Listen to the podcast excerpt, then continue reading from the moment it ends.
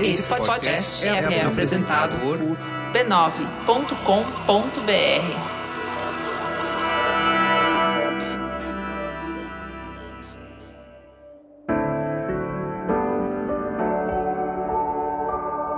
E eu brinco com o que eu falo que o time perfeito, a equipe perfeita para empreender é alguém de vendas, alguém de administração e alguém de tecnologia.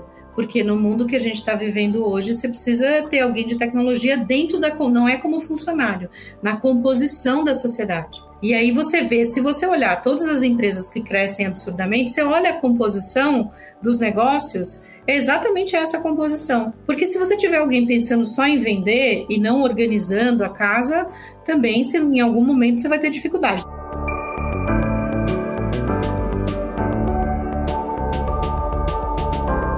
Olá, esse é o especial Empreendedorismo Sem Maquiagem, uma minissérie do Mamilos criada em parceria com a Americanas Marketplace.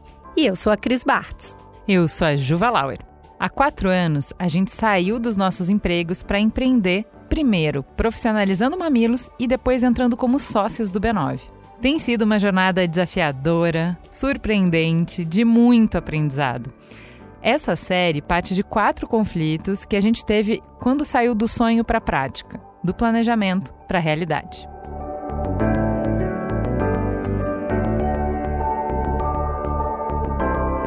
Para iluminar o caminho, convidamos a Ana Fontes, fundadora da Rede Mulher Empreendedora, a RME. A rede já acompanhou milhões de empreendedoras em seus 12 anos de vida. A Ana já viu todo tipo de negócio, perfil de empreendedora e diferentes condições de temperatura e pressão para o desenvolvimento de uma empresa. A gente se juntou para realizar um papo de peito aberto sobre negócios, sem fórmulas, sem idealizações, mas com muito acolhimento. Agora a gente convida você para essa expedição. Vamos partir das dores, aprendizados e desafios meus, da Cris e de outras quatro empreendedoras. O nosso objetivo é entender o que nos motiva a ter um negócio, o que, que é essencial para entrar nesse meio, o que, que a gente pode fazer com aquilo que a gente sabe que é importante, mas a gente não tem, e também como é que definimos os nossos próprios critérios de sucesso. Se você tem um sonho e está precisando de informação para além do raso para tirar esse sonho do papel, essa conversa é para você. Se você está sofrendo da solidão do empreendedor, esse é o papo de peito aberto que estava faltando. Se você está passando pelas dores do crescimento, essa minissérie é para você. Vamos juntos!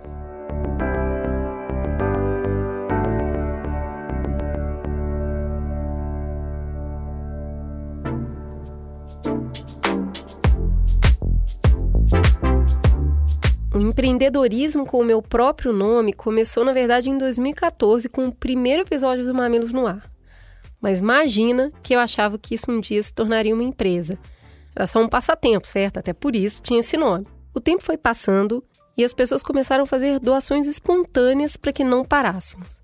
E em 2017, três anos depois, chegou um e-mail de uma marca convidando para um trabalho. Mesmo com a coisa indo bem, eu não tinha coragem de sair da empresa que eu estava. Meu marido é autônomo e eu era o salário fixo. Filho na escola, plano de saúde, eu tinha um salário legal, uma carreira já reconhecida. Tudo bem que eu não estava muito feliz, mas também eu não estava pensando em tornar o Mamilos um negócio. Só que quando você não decide, a vida decide por você. Eu saí de férias ciente que a empresa não estava bem financeiramente e quando eu cheguei, os outros dois diretores já haviam sido demitidos. Chegou a minha vez caixinha de papelão levando as coisas que ficavam em cima da mesa, enquanto eu pensava: será que agora é o momento de se jogar de vez no Mamilos? Eu resolvi ficar com um pé no Mamilos e um pé em uma consultoria, enquanto a coisa tomava prumo. Aí eu também fui demitida da agência onde eu trabalhei por sete anos. Embora nós duas a gente já tivesse uma grande oportunidade, uma grande paixão nas mãos, acho que a gente só realmente empreendeu com a ajuda desse empurrão, esse empurrãozão. E quando a gente vai nessa do empurrão, não tem tempo, espaço para se preparar. A gente vai com o que a gente tem. E assim, eu e a Cris, a gente foi descobrindo com os desafios que apareceram no nosso caminho o que, que era necessário, o que, que era preciso ter para começar. Então foi na dor que a gente descobriu o que, que é essencial. Por isso que a gente achou interessante nessa minissérie dar um passo atrás e oferecer para vocês a conversa que a gente queria ter escutado há quatro anos Afinal, o que, que é necessário ter para empreender? Então a gente começa esse episódio te perguntando, Ana. Muitas mulheres elas têm uma ideia e aí abrem um negócio. Aí tem umas uhum. outras tantas que abrem um negócio e depois vão descobrindo o que fazer. Como saber se eu tenho um perfil para empreendedorismo? O que, que você diria para uma empreendedora que ainda não se descobriu? Aquela pessoa que está com um desejo e tal. O que, que ela precisa entender e ter de perfil para poder abrir um negócio? Eu acho, é, Cris, que uma das coisas bem bacanas de empreender é que ele é democrático, né? Empreender é democrático. Você pode, qualquer pessoa pode empreender, não tem restrição de idade, não tem restrição de nada. Agora tem sim de atitude. Porque assim, você precisa ter as atitudes certas para empreender. E muita gente fecha um outro dado que eu acho bem importante de falar para vocês é que 60% das empresas fecham em cinco anos. É, essa é, não é uma média só aqui do Brasil, varia um pouquinho em outros países, mas é 60% fecham em cinco anos, porque na verdade não se preparam para empreender. Então, acho que o primeiro ponto é se preparar. E quando eu digo se preparar, tem alguns elementos nesse se preparar para empreender. O que, que significa se preparar? Acho que tem uma coisa que é muito importante, que especialmente para nós mulheres, trabalhar a questão da saúde mental. Né? Como a gente tem todas essas outras questões, não estou falando que é certo, não estou fazendo julgamento, é o, é o dado do problema. Uhum. O cuidado que a gente tem com as outras coisas relacionadas, que não são relacionadas ao negócio, isso toma um tempo nosso. Então a gente tem que se preparar emocionalmente. Acho que esse é um primeiro ponto. O segundo ponto, o, o ambiente empreendedor, assim como qualquer ambiente, tem regras de negócio, tem linguagem. E a gente tem que aprender sobre essa linguagem. Então, você tem que aprender o que, é a linguagem, o que, é empreender, o que, é crescimento de negócio, o que é escala, o que é um DRE, como é que você faz para fazer network no ambiente empreendedor e uma série de outras, outros códigos, que no ambiente corporativo tem código, no ambiente empreendedor tem código. Então, você tem que aprender sobre esse ambiente. E tem gente que acha que isso é uma bobagem, mas tem que aprender. Tem que buscar sempre conhecimento e informação. É, você não tem que cuidar só do produto, mas você tem que cuidar do negócio. Eu acho que é aí que a gente peca muito, né? Quem vai abrir um Demais. negócio pensa muito em, ah, eu tenho que ter um produto diferente para oferecer. Então, por exemplo, a gente no podcast, a gente vai focar toda a nossa energia em fazer bons produtos, em fazer bons podcasts. E aí vai esquecer de pensar em estratégia para vender, em estratégia financeira para a empresa ficar saudável, em estratégia de RH para trazer boas pessoas e para ter processos e para conseguir garantir a qualidade da entrega em tudo que a gente não vai pôr a mão necessariamente ou não vai acompanhar necessariamente. Então, tem uma série de coisas, é muito difícil eu acho, para o empreendedor que não se prepara, como você falou, pensar em negócio. Às vezes a gente só pensa em produto, né? Porque você pensa na essência do que você faz, no porquê você abriu o negócio. Ah, eu vou gerar conteúdo, esse é o porquê do meu negócio. As outras coisas são todas na nossa cabeça acessórias. Exato. Só que essas coisas acessórias é que matam a gente no processo. A gente brinca, eu dou aula no INSPER também para empreendedores há sete anos. E eu brinco com o que eu falo que o time perfeito, a equipe perfeita para empreender é alguém de vendas, alguém de administração e alguém de tecnologia. Porque no mundo que a gente está vivendo hoje, você precisa ter alguém de tecnologia dentro da. não é como funcionário, na composição da sociedade. E aí você vê, se você olhar todas as empresas que crescem absurdamente, você olha a composição dos negócios, é exatamente essa composição. Porque se você tiver alguém pensando só em vender e não organizando a casa, também em algum momento você vai ter dificuldade. Talvez não no começo, porque vender é, é, você precisa vender bastante no começo, mas em algum momento você vai ter. Se você não tiver alguém que segure, que administre, que olhe ali, né, o dia a dia, fica também mais difícil. Por isso que eu falo, seria o um mundo perfeito. É óbvio que nem todos os negócios têm essa composição linda e perfeita. Então, como a gente não tem, o que, que eu busquei como solução e eu indico para várias empreendedoras? Você não precisa se tornar uma especialista. Eu não sou programadora, eu não faço código, mas eu sei tudo de programação. Eu sei pedir, eu sei o que o programador precisa, eu sei quais são as linguagens de tecnologia que são mais modernas, mais interessantes, eu sei o prazo, se eu pedir um site ou alguma plataforma, eu sei o prazo. Então, assim, isso é o meu core? É aquilo que eu deveria saber? Não como dona do negócio, mas eu sei. Eu sei, por exemplo, eu tenho um sócio que é o, financeiro, né? E hoje tem uma CEO, porque a gente tem uma operação, graças a Deus, bem grande. Então, assim, é trazer pessoas complementares, esse é o mundo ideal. Não é simples, não é fácil, porque ter sócio não é fácil Na verdade, a gente começou assim. Sem saber o que vender. A gente foi descobrir, fomos descobrindo. Porque a gente falou assim: o que, que a gente vai vender? Não, vamos, vamos abrir, tá? Quanto que precisa para começar? Eu falei: ah, não precisa ter produto. Mas o que, que a gente vai vender? Eu falei: o que, que será que vende? A gente tem que escolher alguns produtos e tem que ter no mínimo 10 10 itens de cada para a gente começar, para sentir, né? É, mas também a gente não tinha tanto capital assim, né? Para ter uma variedade e uma quantidade, né? A gente não tinha também. Vamos Isso. arriscar. E a gente foi arriscando de pouquinho em pouquinho. Cama, mesa e banho, a gente é perfumaria. Primeira compra, eu fui para São Paulo e comprei num fornecedor lá perfumaria. Eu acho que eu uhum. gastei uma compra de dois mil e pouco. Apavorada, eu olhei e falei, não vou vender, meu Deus! O que, que eu vou fazer com isso? Aí depois ela falou, mas só perfume? A gente vai abrir a loja no, no, na Americanas com só perfume? Aí a gente foi e comprou mala. Foi mala. mala. Foi, começamos com mala mochila e perfume, mochila depois.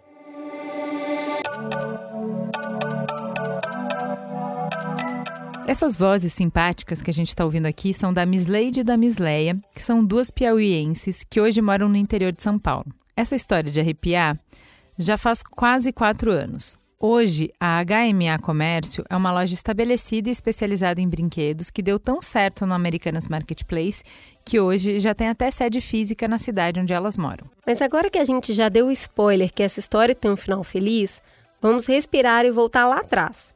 Imagina abrir uma loja sem saber nem mesmo o que, que vai vender? Quando a gente fala em empreendedorismo de necessidade, é necessidade mesmo.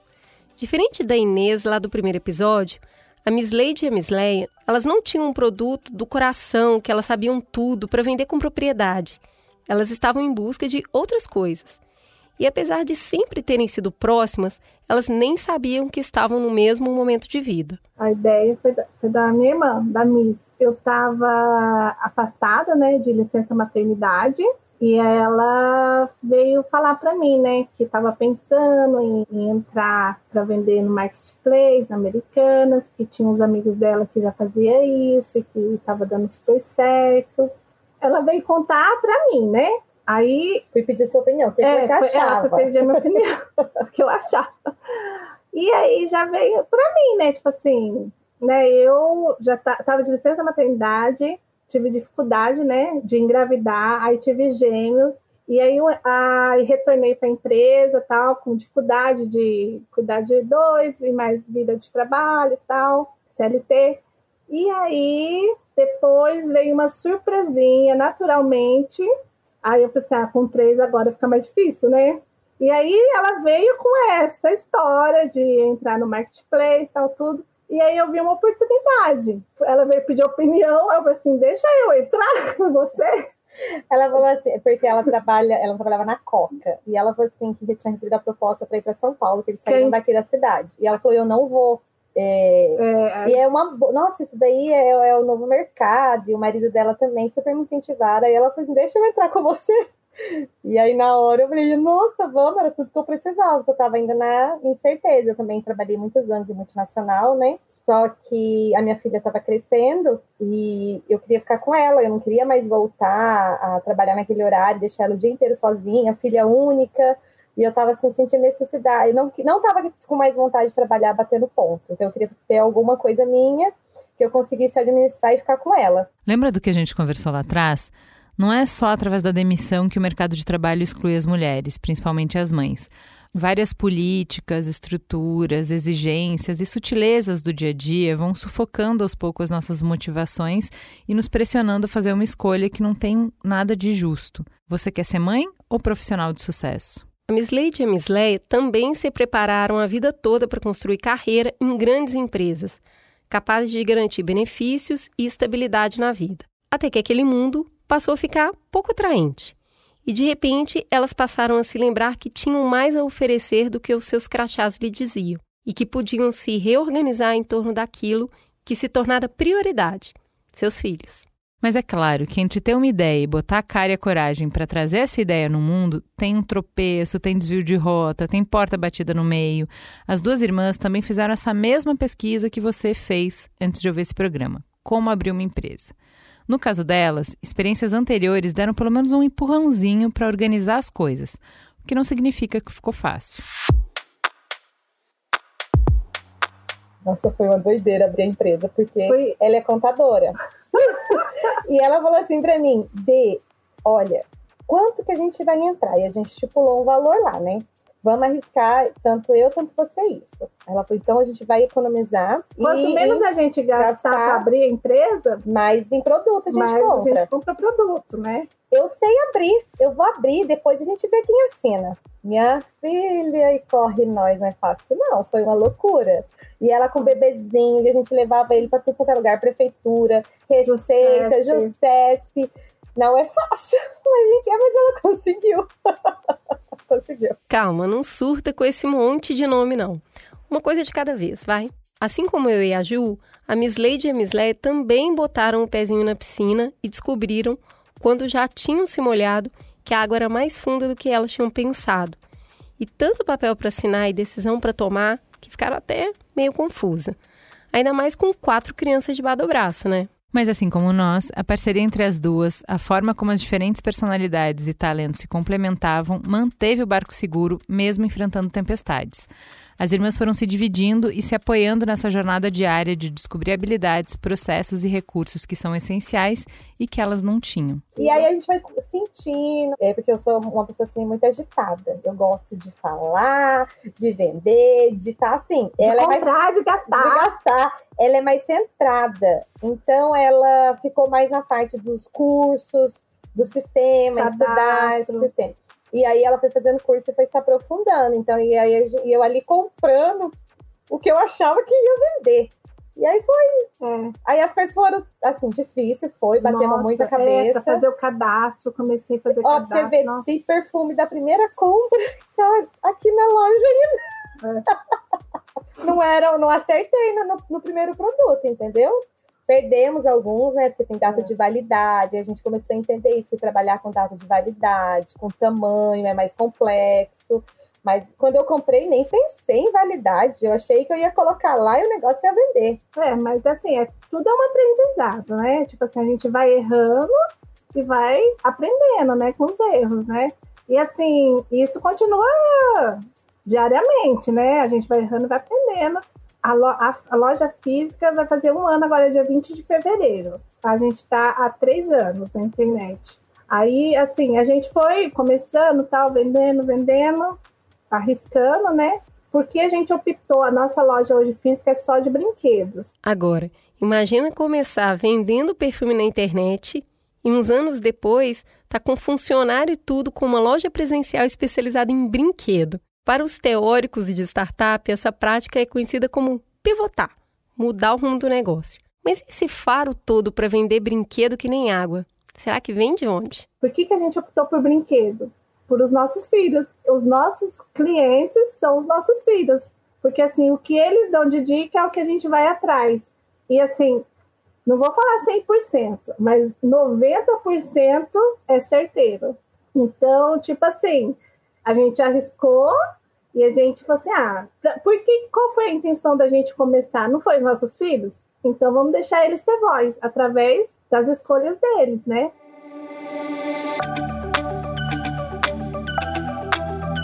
Não dá para falar de empreendedorismo feminino e não falar da habilidade que a gente tem de extrair insights do cotidiano e das relações. Esse é um recorte, uma forma da gente enriquecer a economia com a nossa perspectiva. Existe toda uma gama de produtos e serviços que atendem às nossas necessidades, que foram criados e prosperam porque mais mulheres ocupam esse espaço de poder hoje. Agora que a Miss Lady e a Miss Lé já brilharam nessa nossa jornada para compreender aquilo que a gente precisa para começar, a gente volta para a nossa conversa com a Ana para explorar melhor como essas histórias que partem de 90% de intuição e 10% de certeza se transformam em processos, rotinas e decisões sensíveis, como a sede, a sociedade e as equipes. Então, Ana, peraí que é aí que eu queria entrar. Porque a hora que você falou assim, há ah, uma pessoa para isso, uma para aquilo, para aquilo outro, é um, é um ótimo tripé para sustentar isso aqui, cada um vai ter seu foco. E aí a gente entra em sócios. Por que tê-los e como mantê-los? É, dividir ou não dividir as cabeças. Conta pra gente um pouquinho o que, que você tem visto no dia a dia da consultoria que são os maiores entraves para estar sozinha ou para se estar em sociedade. Nossa, pergunta linda e eu adoro responder sobre sociedade porque eu já tive experiências péssimas de sociedade, péssimas e experiências muito boas. Então, assim, eu consigo não só pela minha história pessoal, mas obviamente acompanhando 12 anos, várias histórias, né? Eu diria hoje até alguns milhares de histórias de sociedade. Assim, é ótimo ter sócio, porque a chance de você crescer, de você trocar é muito maior né, quando você tem sócios. Quando você é sozinho, empreender por si só já é muito solitário, porque você toma muitas decisões sozinhas. Então, se você tem alguém onde você pode trocar as decisões, pensar, é, avaliar os processos que você tem, fica muito mais rico. É fácil ter sócio? Não. A gente tem uma característica aqui no Brasil que a gente é muito visceral. Nós somos muito viscerais e nós levamos as coisas do negócio como se fossem coisas pessoais. E isso acaba dificultando as sociedades e isso acaba mostrando para o ambiente empreendedor que sociedade é uma coisa ruim e não é. É uma coisa boa. Né, mesmo com toda essa história, com todo esse histórico. Né, a gente, quando um sócio ou alguém vem falar alguma coisa com a gente, a gente leva muito para o pessoal. E isso acaba meio que destruindo aquele processo. Eu falo que sociedades boas são sociedades onde a regra do jogo é estabelecida desde o primeiro dia, do dia 1, um, de preferência estabelecida em contrato. Quem faz o quê, como faz, quem, qual o papel de responsabilidade de cada um. Porque isso deixa muito clarinha a regra do jogo. As sociedades se desfazem por vaidade, diferença de tempo, de trabalho entre os sócios, diferença de valores de vida entre os sócios. Então, assim, elas não se desfazem por outras questões. São esses elementos que se desfazem. Quando você combina as regras do jogo, e vou dar um exemplo. Eu tive uma sociedade, e posso falar disso sem problema nenhum, onde é, o que prejudicou era a vaidade. As pessoas queriam aparecer na mesma proporção. E vaidade é uma coisa séria. A gente acha que é uma bobagem, não é, é uma coisa séria. Então tem que combinar o jogo desde o início. Todo mundo aparece, todo mundo dá entrevista, todo mundo fala, quem representa a empresa? Combina o jogo. No dia 1 um, e quando tiver que mudar, vão fazendo esses novos combinados. A outra coisa é dedicação de tempo. Combina o jogo no dia 1. Um. Porque quando você combina o jogo, as coisas ficam muito mais fáceis. Não fica aquela coisa assim, ah, eu estou me sentindo trabalhando mais do que o meu sócio. Eu acho que o meu sócio não está se dedicando tanto tempo. Esse é outro motivo da sociedade se desmanchar. Então tem que combinar direitinho a regra do jogo.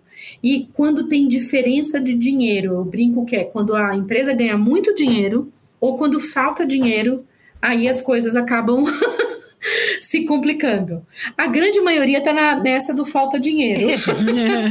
Mas eu já acompanhei várias histórias de sociedade, inclusive como mediadora, várias histórias onde começaram a ganhar muito dinheiro, tinham calculado diferente a remuneração, misturavam prolabore com retirada, que essa é uma confusão enorme em sociedades, porque as pessoas não entendem que prolabore é a remuneração do trabalho e retirada, lucro, dividendos é uma outra coisa que você está fazendo que não tem a ver com a remuneração do trabalho.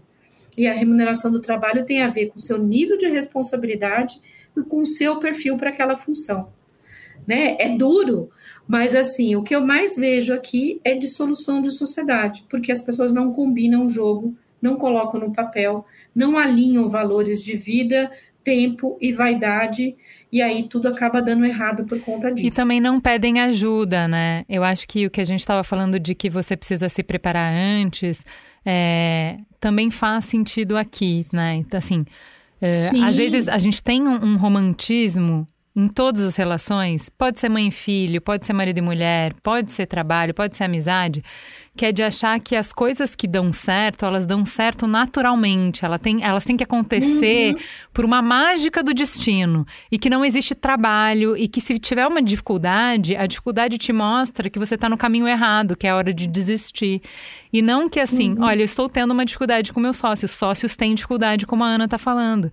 Eu posso buscar em outras pessoas aconselhamento, eu posso contratar uma mediação, eu posso investir nessa relação, já que a Ana falou, Tá criando valor essa relação? Cria valor. Uhum. Eu tenho uma divisão inteligente de trabalho. Cada um traz para a empresa visões diferentes. A gente está com dificuldade de fazer essas visões construírem alguma coisa. Elas estão destruindo alguma coisa pelas diferenças. Vamos contra, vamos investir numa mediação aí.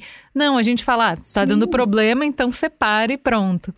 Eu queria voltar um pouco no que você estava falando de perfil, porque eu acho que quando a gente fala desse recorte específico de mulheres empreendendo, tem um lance que é, eu falava muito e eu vejo muitas mulheres a mesma coisa. Ah, eu não tenho perfil de empreendedor. Porque eu não banco risco, porque uhum. eu não uhum. sei lidar com a incerteza, né?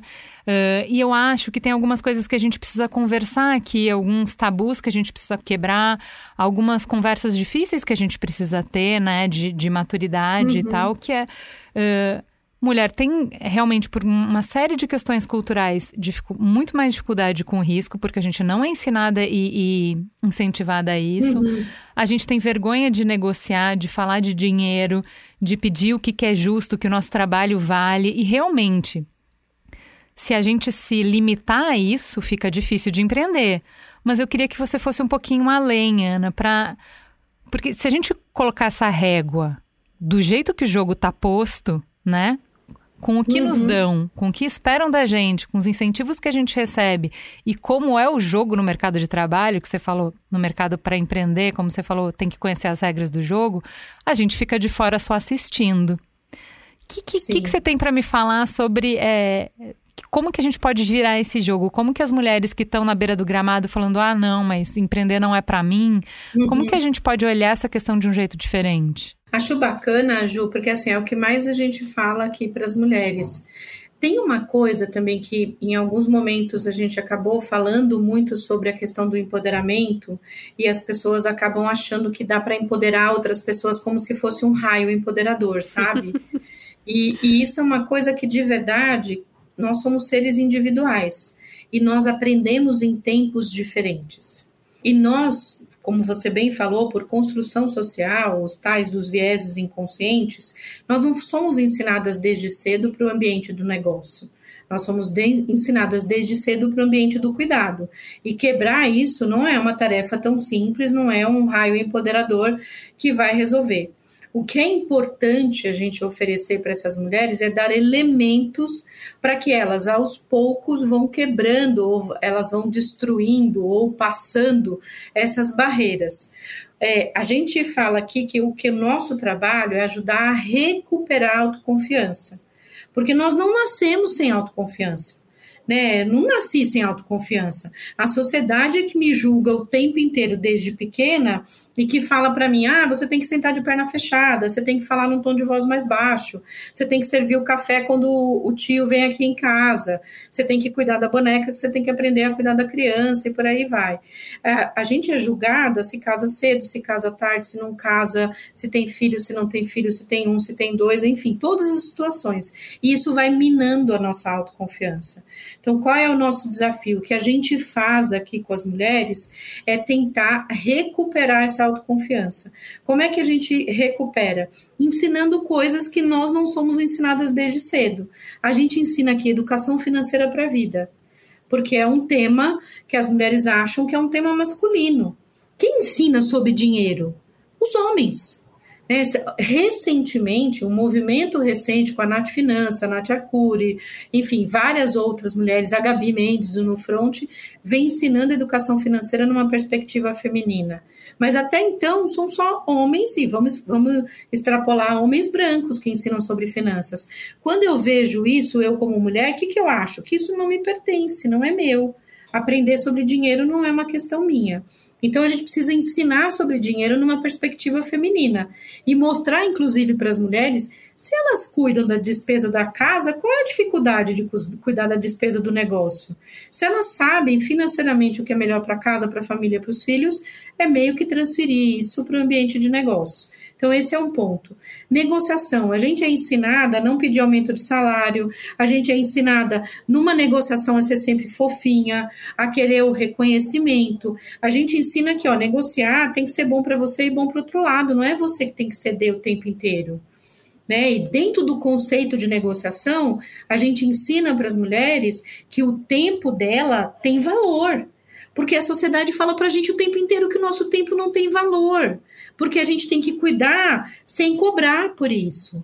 Então não é uma coisa assim, ah, eu vou falar para essas mulheres, elas vão mudar da noite para o dia. A gente ensina nos, nos programas que a gente faz aqui da rede, a gente ensina esses conceitos. Ela vai sair no dia seguinte super empoderada fazendo tudo? Não, ela vai construir uma jornada de aprendizado dela para ela recuperar. A gente ensina liderança. É, tem uma especialista nossa que ela fala que a melhor, é, assim, o melhor modelo de liderança é uma mãe que tem três filhos e tem um frango e os três querem a coxa do frango né? A melhor exercício de liderança. A Pri de Sá fala isso. Então, ensinar sobre liderança, ensinar sobre tecnologia, ensinar sobre negociação, ensinar sobre educação financeira, a gente tem que fazer porque nós não fomos ensinadas a isso. E numa perspectiva feminina. A gente tinha algumas aulas de educação financeira, parece estereotipada, mas a gente ensinava, a Gabi do No Front, que ensina sobre educação financeira, ama com racionais, a Gabi foi nossa especialista no início, lá do No Front, ela era uma das nossas especialistas. Tem uma outra especialista que ensina educação financeira com Tupperware. Ela fala como é que funciona né, a nossa valorização de Tupperwares. Então, assim, é, é, nessa perspectiva, não é ensinar a educação financeira do jeito que o homem branco e que a sociedade o tempo inteiro ensinou. Então, tudo isso para dizer que sim, as mulheres podem atravessar essa ponte né, de dominarem o ambiente de negócios, nós só precisamos ser ensinadas e que nos mostrem para a gente o caminho, não porque nós não saibamos, não porque nós não queremos, mas porque não nos deram oportunidade e nos julgaram o tempo inteiro. O que a gente faz é mostrar o caminho e pegar na mão dela para que ela se desenvolva sozinha. Eu acho que esse é o ponto, sabe? Agora, Ana, a gente tem muito, enquanto mulher, um, uma autoexigência, um, um perfeccionismo absurdo.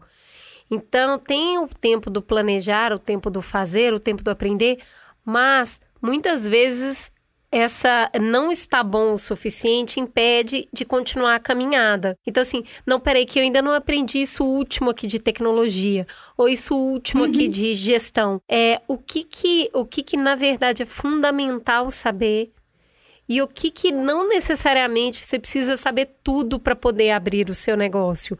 Ajuda aí nessas expectativas irreais também dessa formação em doutorada em, em empreendedorismo. eu acho incrível, porque assim, o que eu mais. Isso tem uma ligação muito forte com gestão do tempo. Porque nós, mulheres, temos uma administração do tempo que foi imposta para gente, né? Que a gente tem que dar conta de tudo. Então, assim, a gente transfere essa gestão de tempo pessoal para o nosso negócio. Então a gente acha que tem que dar conta de fazer o boleto, que tem que dar conta de fazer o atendimento, que tem que dar conta de fazer tudo da empresa, porque a gente acha que aquela versão de Mulher Maravilha, multitarefa, mulher perfeitinha, a gente traz essa versão para o negócio. E a gente acha que tem que dar conta de tudo. O que eu mais vejo aqui é mulher estressada, cansada, porque fala assim: ah, minha empresa, o negócio não dá certo, não sei o quê. Eu falo: o que, que você está fazendo na sua empresa? E aí tem uma frase, que é até do Cortella essa frase, e eu fiz uma adaptação dessa frase dele. Você tem que aprender a separar o que é urgente do que é importante. O urgente consome seu dia, o importante garante seu futuro. A maioria das mulheres gasta tempo com urgente e o importante vai ficando.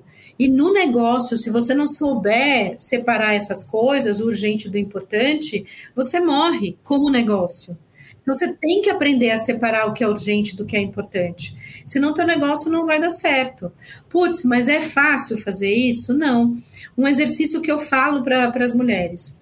Você não está sabendo separar o que você tem que cuidar e o que eu, se você tiver time, o que o teu time tem que cuidar? Faz a seguinte pergunta: nessa atividade, você, só você consegue fazer? Só você é habilitada para fazer essa atividade? Aí elas ficam assim, elas olham para mim e ficam assim, né? Ai, Ana, como você, você é terrível. Eu falo, eu não sou terrível. Pergunta, fazer boleto é só você pode fazer o boleto? É realmente só você? Então, assim, essa pergunta que você Gente, tem que mas isso é muito difícil, Ana. É. As coisas É mais importantes difícil. da empresa são bem óbvias, para falar bem a verdade. Só que são difíceis de executar. A gente tava um barata voa aqui no final do ano, apavoradas, chorando. A- Uma amiga minha fala. Correndo com a calcinha na cabeça, de um lado para o outro, arrancando os cabelinhos do braço.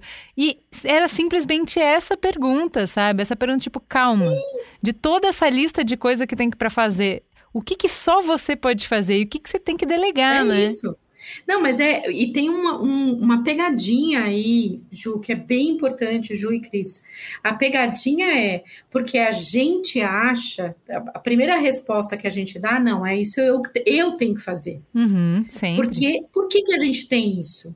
Porque a gente acha que vai fazer melhor. Sim. Porque a gente acha que do nosso jeito é o jeito certo. E não é.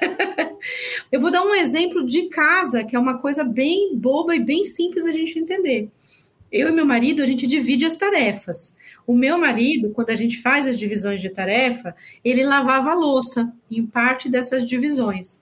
Só que o meu marido lavava a louça e ele vai ouvir isso e tá tudo bem.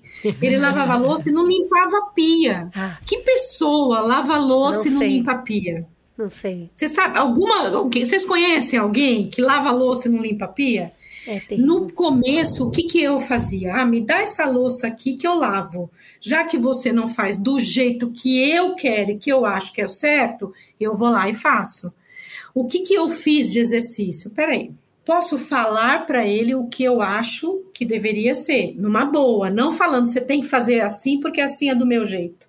Isso serve para o negócio. E aí sim, ele passou a fazer isso. Obviamente, eu não tive mais que fazer a parte dele do lavar louça e as coisas acabaram funcionando. É fácil fazer isso? É uma magiquinha da noite para o dia? Não, não. É um processo, é disciplina. É você o tempo inteiro se questionar e não é de uma forma chata. Poxa, será que eu preciso fazer isso? Vou dar um exemplo. Eu amo fazer redes sociais da Rede Mulher Empreendedora. Eu tenho um time de cinco pessoas. Por que, que eu tenho que me meter nas redes sociais? Eu adoro, eu tenho vontade toda hora de falar assim: ah, esse post não ficou assim, eu acho que não sei o quê. Mas eu me disciplino a falar: se eu contratei, eu estou pagando a pessoa especialista porque caçou, eu tenho que me meter. É um exercício, entendeu? É, mas é, é um tudo. exercício de ver que a gente é finita, né? E de ver onde é que a energia é melhor gasta. Porque, assim, sim, realmente. Ah, seria legal fazer isso? Seria. Seria legal fazer aquilo? Seria. Mas é isso, você tem que ver assim. Mas Não cabe tudo. E até para escolher cliente, até para escolher projeto, até para escolher Sim. linhas de atuação. Você vai ter que fazer. é- Essa dor também é outra coisa, né? A dor de escolher. Isso é, É a triste. gênese do empreendedor. Você não precisa, porque como a gente está falando de perfil, né? O que, que você precisa ter? Qual o perfil? Eu não quero dizer aqui que ficar cagando regra de que não, você tem que ser uma pessoa boa de escolhas, de fazer decisões. Não, mas você vai ter que se tornar. Você tem que aceitar que você está nessa jornada. E aí é a Jenny Lima que fala, né, que eu adoro, que é quem nunca é, passou por uma encruzilhada não sabe escolher. Ou seja, quanto mais você escolher, melhor você vai escolher. E faz parte É do isso. seu trampo, você vai ter que fazer escolha. Contrata, demite, é, aceita esse pedido, não aceita, vende para agora, guarda. Você vai fazer um milhão de escolhas o dia inteiro, não é? Na verdade, assim, não tem muito a escolha certa, né? Tem a escolha que você faz e aí você trabalha para ela dar certo. Porque aí você foca toda a sua energia para fazer com que aquele caminho que você tomou seja o caminho da realização. É esse é o ponto. Não, não existe uma fórmula de falar "Ah, essa escolha certa não é. Eu, eu criei um processo na minha cabeça porque eu sofria muito, porque a questão da escolha tem muito a ver com dizer não. E nós mulheres temos muita dificuldade de dizer não. Isso é uma questão de construção social. Né? A gente foi treinada a vida inteira para dizer sim e ser fofinha, mesmo que a gente não desse conta. Então, dizer não para a gente é um processo, não é uma coisa. Os, os, homens dizem não com mais facilidade. Eles falam, não, isso Bastante. eu não quero fazer, aquilo. É, com muita facilidade. Sem constrangimento. Sem, sem dó nem piedade. A gente, nos negócios e na vida, a gente tem uma dor terrível de dizer não. E eu falo por mim. Lá atrás, eu no começo não dizia não para nada. E aí eu tava morrendo. Porque eu não consigo dar conta de tudo, né? Então aí não dá. No segundo momento, eu comecei a dizer alguns nãos, mas eu sofria. Então não adiantava muito, porque eu dizia o não, mas eu ficava sofrendo, não adiantava nada. E no terceiro, que foi a evolução, que é no momento que eu estou hoje, eu digo não e não sofro. Alguns, um ou outro, eu falo assim, ai, que vontade de fazer. Eu falo, não, calma, vamos lá, respira. Então é um processo, não é uma não é coisa da noite pro dia. Gente, a Ana tá tudo. com 15 anos de empreendimento, é. de, de empreendedora. Então eu tô me sentindo muito bem, Ana. Tô sentindo que eu sou tá apenas, eu sou uma pequena lagartinha que é isso aí mesmo, tô nas dores de crescimento, eu tô dentro, me, me, me descabelando dentro desse casulo para um dia virar borboleta, tá tudo bem. Mas é isso, é um processo, não tem uma mágica assim da noite para o dia. E é muito aprendizado, né? Aquela, aquele caminho assim, ah, como é que você faz boas escolhas? Errando e fazendo más escolhas, porque aí você aprende é. o que é uma boa escolha. Exatamente. Então é duro, é um caminho tortuoso, mas é um caminho que é o que todo mundo percorre, sabe? Ana, para a gente fechar esse bloco, depois de tudo que a gente conversou sobre processos de escolha, caminhada, amadurecimento, tem alguém que realmente tem um perfil que é empreender não é para mim? Como é que a pessoa pode analisar e falar não, entendi e não é para mim. Tem algo que seja definitivo que tire a pessoa desse caminho, que a mulher vira e fala: "Entendi, gente, não é para mim". Na verdade, eu acho que não tira. Ela pode desenvolver e pode aprender, mas é um perfil difícil. Pessoas que não gostam de tomar risco, que gostam assim, eu quero todo final do mês aquele valorzinho na minha conta, eu quero fazer as coisas com uma certa estabilidade, ou seja, eu quero planejar muito as coisas, porque o tanto planejar demais como não planejar são ruins. Eu quero planejar muitas coisas, eu quero segurança. Empreender não tem nada a ver com segurança.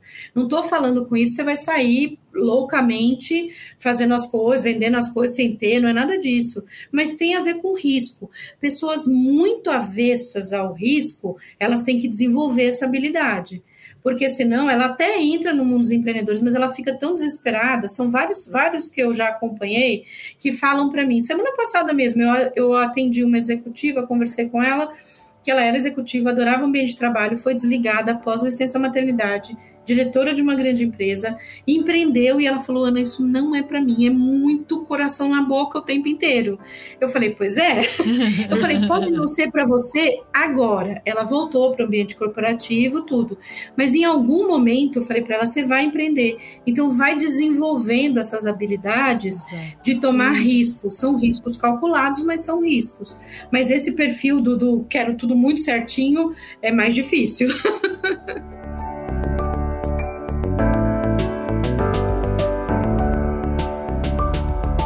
Dentre os muitos aprendizados dessa minissérie, a gente chama atenção para pelo menos um deles.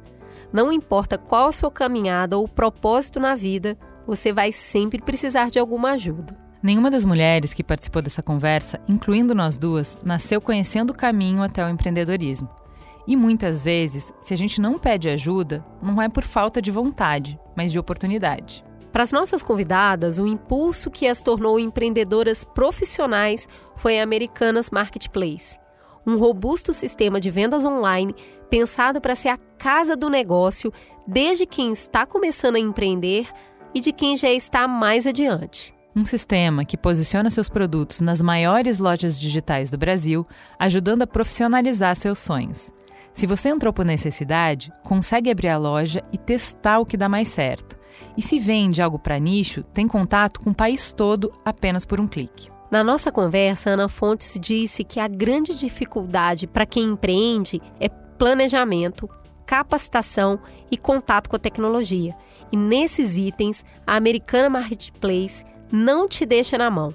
São diversos cursos e formações para os usuários da plataforma, com as melhores práticas e caminhos para gerenciar negócios saudáveis e prósperos. A gente não sabe se um dia empreender sendo mulher vai ser simples, mas a gente acredita que cada novidade nos ajuda a diminuir esse peso e a seguir na direção correta.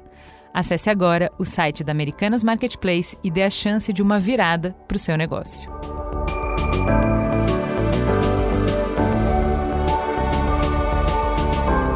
Empreendedorismo sem maquiagem é uma parceria do Mamilos com a Americana Marketplace. Mamilos é uma produção do B9. Apresentação de Cris Bartz e Juva Lauer. Para ouvir todos os episódios, assine nosso feed ou acesse mamilos.b9.com.br. Quem coordenou essa produção foi a Beatriz Souza. O apoio à pauta e roteiro foram de Iago Vinícius e as trilhas sonoras de Andy Lopes. A capa é da Bárbara Silbert, a publicação ficou por conta do AG Barros. O B9 tem direção executiva de Cris Bartz, Juvalauer e Carlos Merigo. O atendimento e negócios é feito por Raquel Casmala, Camila Maza, Grace Lidiane e Thelma Zenaro.